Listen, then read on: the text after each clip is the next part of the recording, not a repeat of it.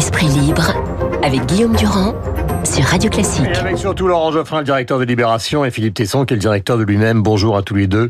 Euh, merci d'être présents. Bonjour moi-même. Oui, c'est c'est bien. Vous avez le sens du théâtre, mon cher Philippe. Euh, vous vous êtes emparé parce que je voulais donner cet article de Nicolas Bavrez, qui est effectivement parmi ce qu'on a pu lire dans la presse de ces dernières semaines, l'article le plus violent contre le pouvoir du président de la République est un inquisitoire sur tout. C'est-à-dire que au fond, il dit c'est un faux intellectuel, un faux intellectuel, mais un technocrate. Il fait semblant de s'intéresser aux gens. Les résultats, il n'y en a aucun. Et les déficits, publics sont en train d'exploser. Vous l'avez lu, vous en pensez quoi? Euh, je ça m'a beaucoup étonné. Parce que j'ai beaucoup de considération pour Bavrez. J'ai toujours trouvé très intelligent ses analyses. Et surtout chez lui, une espèce de modération qui est assez rare dans ce pays. Enfin, il est quand même très fortement décliniste, même s'il a beaucoup de talent. Euh, oui, mais enfin, il a quand même jamais, je, je n'ai jamais euh, lu sous sa plume euh, une, une démolition aussi agressive, par exemple, que celle que, euh, que, résume le titre de son article. Passer de l'arrogance à la panique, je lis, passer de l'arrogance à la panique, Emmanuel Macron, c'est Hollande disait, et oui, voilà, plus le, le, le, moins il avance. Le titre, Macron, faux dur dehors, vrai mou dedans. Hum.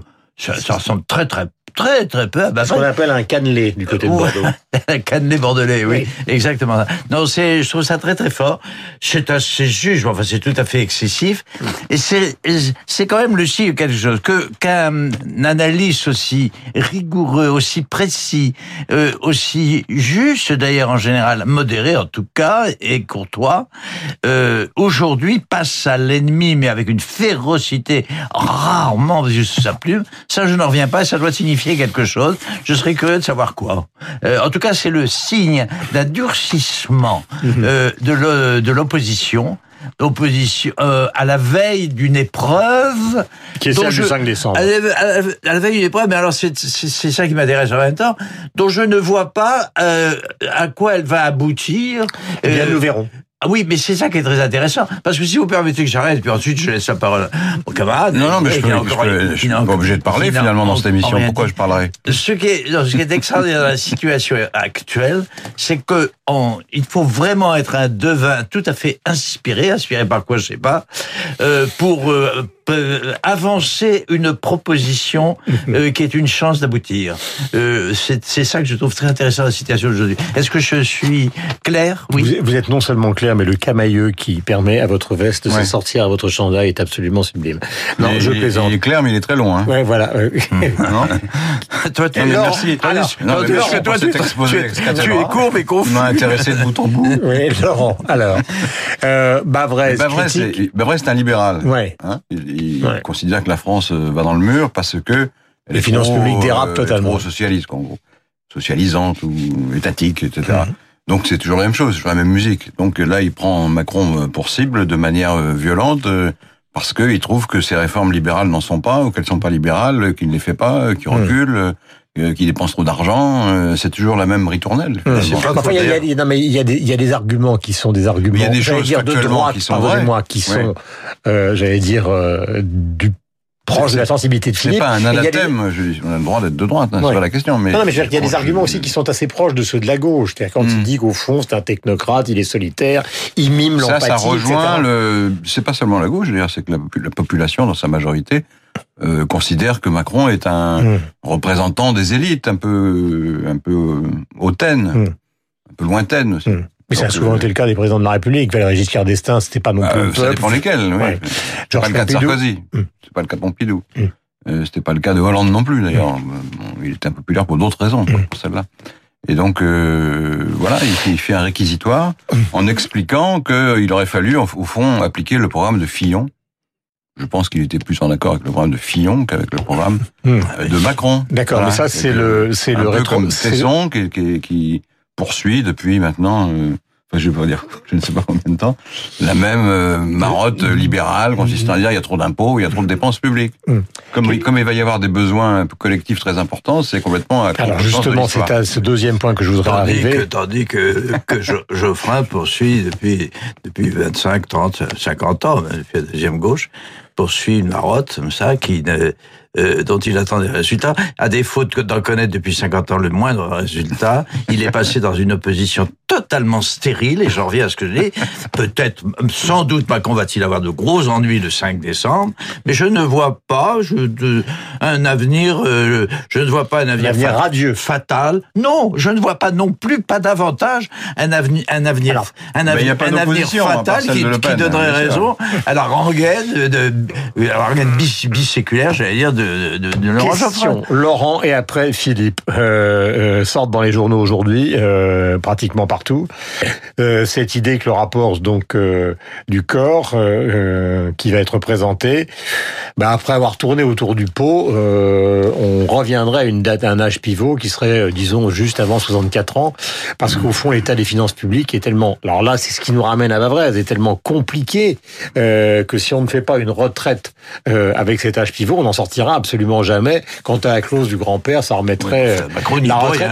Macron n'y pour rien. Sauf qu'il était contre l'âge pivot. Et si jamais on y revient, ou s'il est contraint d'y revenir, il sera dans une situation de contradiction. Jusqu'à présent, rien fait. Attendez, attendez. Permettez, j'avais dit le, je, Laurent, et après ce sera à vous, Philippe. Laurent. Chacun son tour. Oui. Laurent. Le, les, la, la, réforme de la retraite en France, elle se fait euh, par étapes successives. On a reculé au fond l'âge de la retraite et on a euh, diminué un peu les pensions, même beaucoup parfois. Euh, au, au, fil des années, depuis dix ans. Ouais. On dit on ne fait rien en France sur les sur les questions. On fait pas de réforme. C'est pas vrai du tout. On a réformé le système de retraite, ce qui fait qu'il est à peu près équilibré aujourd'hui. On avait d'ailleurs, je crois que le, le, comité en question a calculé ce qu'aurait été le l'état de la sécurité sociale si on n'avait pas fait toutes ces réformes. Et on s'aperçoit que ça aurait été catastrophique du point de vue financier, parce que on aurait augmenté la part dans le PIB de, du financement des retraites de 4-5 points. Hum. Il aurait fallu financer ces 4-5 points. Mais il y a des régimes difficile. qui sont positifs et des régimes qui sont fortement euh, déficitaires. C'est la solidarité. Voilà, et le, le grand problème, c'est que... Voilà, quand ça va trop loin, ça pose des problèmes, mais c'est la compensation entre régimes fait partie de la philosophie du système. Oui, mais est-ce que vous croyez, l'un et l'autre, donc, euh, pardonnez-moi de vous demander de oui. vous prononcer sur ce sujet, qu'à un moment ou un autre, ils vont être obligés, contraints par les finances publiques, mais finalement, de, de mettre en avant un âge pivot, ce que pour l'instant, personne n'osait vraiment faire en France, étant donné le climat social? C'est une fatalité. Ils seront obligés de le faire à un moment ou un autre, ça je, ça je le reconnais volontiers. Il n'y a, a, pas à tortiller, c'est-à-dire ou bien on augmente les cotisations, qui sont déjà élevées, ou bien on diminue les pensions, mais elles ont déjà diminué, donc c'est très agréable. Donc ouais. il y a un moment, il faut trouver une, une solution. Mmh. Ou alors on dit on va on va emprunter, on va encore emprunter pour financer ce système. Mmh. Mais cela dit, le le ton un peu panicard qu'on qu utilise n'est pas de mise. Euh, encore une fois, on a réduit beaucoup les risques de déficit, on n'a pas réduit entièrement, et la projection, qui c'est sur 2025, me semble-t-il, c'est à 7 milliards de, de déficit jusqu'à 17 si la croissance est trop, est trop faible. Mmh. Euh, si vous rapportez ça au total euh, des dépenses en matière de retraite, mmh. qui doit faire, je sais plus, 150 milliards ou 200 mmh. milliards, c'est un, c'est un petit pourcentage. Oui, enfin, c'est pas énorme. Dit, euh, ça, ça s'ajoute à d'autres choses. Les 17 milliards de néo-gilets jaunes, les 4 Mais là, milliards Bavrez a raison sur ce point. Bavrez a raison. C'est-à-dire que quand même Macron est arrivé en donnant des leçons à tout le monde, en disant, moi, vous allez voir ce que vous allez voir. Les autres, c'était des fainéants. Il a employé le mot, hein. les autres, mes prédécesseurs que ce soit Sarkozy qui faisait semblant de faire des réformes ou Hollande, d'après lui, qui ne les faisait pas assez. Euh, vous allez voir ce que vous allez voir. Moi, je vais, je vais le faire et à la hussarde. Bon, on a vu ce que ça a donné, c'est qu'au bout de six mois, ça, la machine s'est bloquée. Est-ce que vous avez l'impression que c'est un président maintenant qui est empêché euh, Philippe euh, Oui, partiellement, bien évidemment. Bah, c'est tout à fait normal, c'est le calendrier qui veut ça. Ouais, la première année, sauf alors accident tout à fait invraisemblable. Le, le, le, en fait, j'allais dire que la première année est, toujours, euh, euh, comment dirais-je, une réussite. Ouais. Euh, mais je me trompe même là-dessus. D'ailleurs, euh, la première année de, de, Hollande a été fatale. la première année de, Macron n'a pas été fatale. Elle a été très difficile pour lui du fait d'une haine totalement intempestive. par exemple, je veux dire ceci, puisque nous, je suis très heureux moi d'observer que Geoffrey, euh, Laurent euh, convient avec moi, qui est une fait, et avec vous, euh, Guillaume, que nous sommes devant une fatalité, qu'il faudra bien régler le, le, problème de la retraite, comme nous, nous venons de dire. Alors pourquoi avoir attendu deux ans et demi? Et pourquoi continuer, poussé par une haine qui est quand même stupide, qui est adolescente, pourquoi continuer à s'opposer à, à, Macron euh, de, de, de, devant ce que nous appelons tous, tous les trois une fatalité? Hum. Pourquoi? C'est ça que je veux dire. parce que quelque chose s'est construit pardonnez-moi, dans le, dans, c'est un peu le point de vue de Jérôme Sainte-Marie, c'est une sorte de lutte des classes imaginaire. C'est construit dans un pays par quelqu'un qui voulait adapter le capitalisme, enfin adapter la France au capitalisme mondial. Et il y a, il y a une minorité qui, dont on ne sait pas si elle est une minorité d'ailleurs, en France, de gens qui ont toujours été hostiles à ça et qui expliquent ce mouvement. Euh, endémique des gilets jaunes. Alors ils sont pas vraiment nombreux, euh, ils sont violents pour les black blocs, mais en même temps ça ne s'arrête jamais. Il est confronté à ça. Vous dites qu'ils sont contre le capitalisme, je n'en sais rien. Moi, quand on les écoute, euh, ils sont contre le fait qu'ils sont très mal payés et qu'ils ont une vie très difficile. Mais on ne sait pas très bien contre euh, quoi. on ne sait pas très bien contre quoi ils sont et mm. pourquoi surtout ils sont. Mm. Pour quel sur quel avenir C'est c'est pas un parti politique c'est une espèce de. Mais oui, mais enfin ils emmerdent tout le monde quand même. Ils, ils sont l'obstacle. Ils sont quand même ils sont la minorité qui empêche Macron de, gouverner, même dans ce qu'il y a. Mais là, Bavrez a raison, c'est que c'est largement lié au à des raisons symboliques. C'est-à-dire que Macron a pris au départ euh, un ton, une manière de parler, ça y est, un peu euh, condescendante, et les gens l'ont extrêmement mal pris. Ça a déclenché une, une haine. Oui, c'est ce, que, c'est ce que Marie appelle la lutte des classes. C'est la lutte des classes. Oui, mais, pourquoi, peut, eh, pourquoi? Parce qu'on ne peut pas arriver en disant, moi, les, les prédécesseurs sont tous des nuls. Vous allez voir ce que vous allez voir. Moi, les corps intermédiaires, tout ça, c'est de la perte de temps. Les syndicats, on s'en fout. Euh, on fait les réformes euh, enfin, il y a, la hussarde. Il y a un moment où la ceux qui protestent sont des archaïques et des ridicules. Il y a un moment, les gens où, la, conscience de l'intérêt général devrait l'emporter sur le sur la réalisation des rêves et des ambitions un peu tordues. mais ça fait, vous n'y croyez pas une seule seconde. Mais si j'y crois, regardez, vous y croyez à je titre personnel, mais, l'histoire politique française est exactement le contraire de ça. Chirac a flingué Giscard, euh, Mitterrand, enfin vous vous connaissez l'histoire politique. Mais non, mais je je vois, j'observe la national, ça dure 10 minutes. Je, ne veux, pas polariser quand même sur Laurent, il n'est pas mon adversaire, il n'est pas mon ennemi. J'aime beaucoup Laurent, puis on peut mm. s'entendre quand même, on discute, on n'est pas d'accord, mais on discute. Depuis quelques mois, j'observe, depuis que nous sommes ici d'ailleurs, dans les débats que nous menons chaque, chaque semaine, j'observe une évolution intéressante et, et très, à mes yeux très sympathique, et je m'en mm. réjouis de, de, vous ne de Laurent. Sur le comme, il, comme, comme il ne lui, vous ne lui avez pas répondu sur le symbolique. Laurent vous a expliqué. Oui, ben zut, avec les symboles, écoutez, moi j'ai passé l'âge des symboles. On est dans une telle merde qu'on peut quand même s'intéresser à la réalité des choses. franchement, quoi. Les symboles. À son ça joue beaucoup. À son, il est, il est quand même. Mais il a subi quand même suffisamment d'échecs dans ses analyses généreuses mais approximatives. Il a subi suffisamment d'échecs pour, à son âge, en arriver à, à, à, tenir un discours beaucoup hein plus raisonnable, dont j'observe d'ailleurs, et je m'en réjouis, les signes depuis quelque temps. Voilà, je vais citer Laurent en exemple à la France, c'est quand même un peu fort maintenant. Mais il y a du vrai dans ce que je dis. Idée. Je, et, mauvaise idée. Et c'est vrai, il faudrait. Je, je serais heureux, si vous voulez, c'est pas moi qui dirige ce débat, vous le dirigez avec un talent euh, que tout le monde reconnaît. Se moque de Et qu'est-ce que souhaite exactement vous savez, La représentation est bientôt terminée, mon cher. Il méprise tout le monde. Non, mais on peut se donner rendez-vous pour traiter de ce sujet.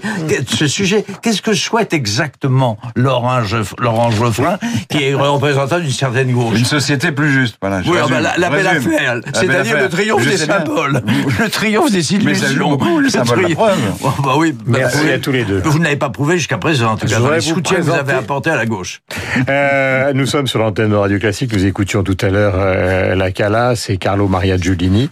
Puis vous que le camarade Morin, puisque sort un album de Céline Dion, il y en a dans la presse un peu partout ce matin. Alors j'ai retrouvé avec euh, nos amis de la rédaction une interview que la jeune euh, Céline avait donnée à Christian Morin, votre camarade Philippe, en 1983. Elle avait à peine 15 ans. Vous avez commencé à chanter à l'âge de 5 ans, je crois. Eh oui, c'est-à-dire on est 14 enfants. Je suis oui, ça, je ne vous l'ai pas dit. 14 enfants.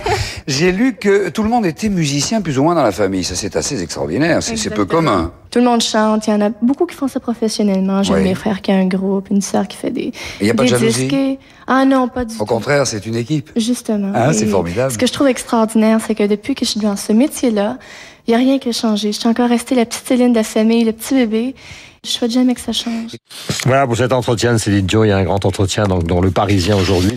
C'est une manière de rendre hommage à Christian que vous retrouvez tout à l'heure après, après Franck Ferrand. Évidemment, merci à tous les deux. Euh, il s'agit de Orange Geoffrin et de Philippe Tesson. On se retrouve la semaine prochaine avec bonheur.